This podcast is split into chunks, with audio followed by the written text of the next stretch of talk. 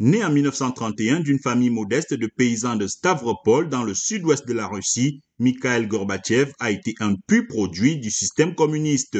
À 19 ans, le jeune conducteur de moissonneuse-batteuse monte à Moscou pour effectuer des études de droit et s'engage dans le mouvement étudiant du Parti communiste. De retour à Stavropol, il travaille à plein temps pour le parti, s'occupant notamment des questions agricoles.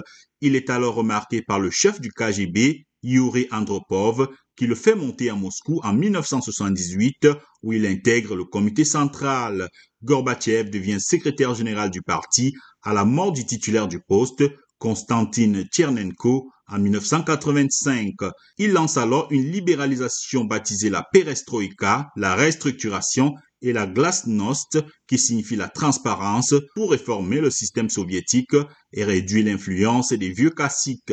Il obtient le prix Nobel de la paix en 1990 pour avoir mis fin pacifiquement à la guerre froide. Il a signé plusieurs accords avec ses anciens ennemis, les États-Unis, sur le contrôle des armes nucléaires et mis fin à l'occupation soviétique de l'Afghanistan.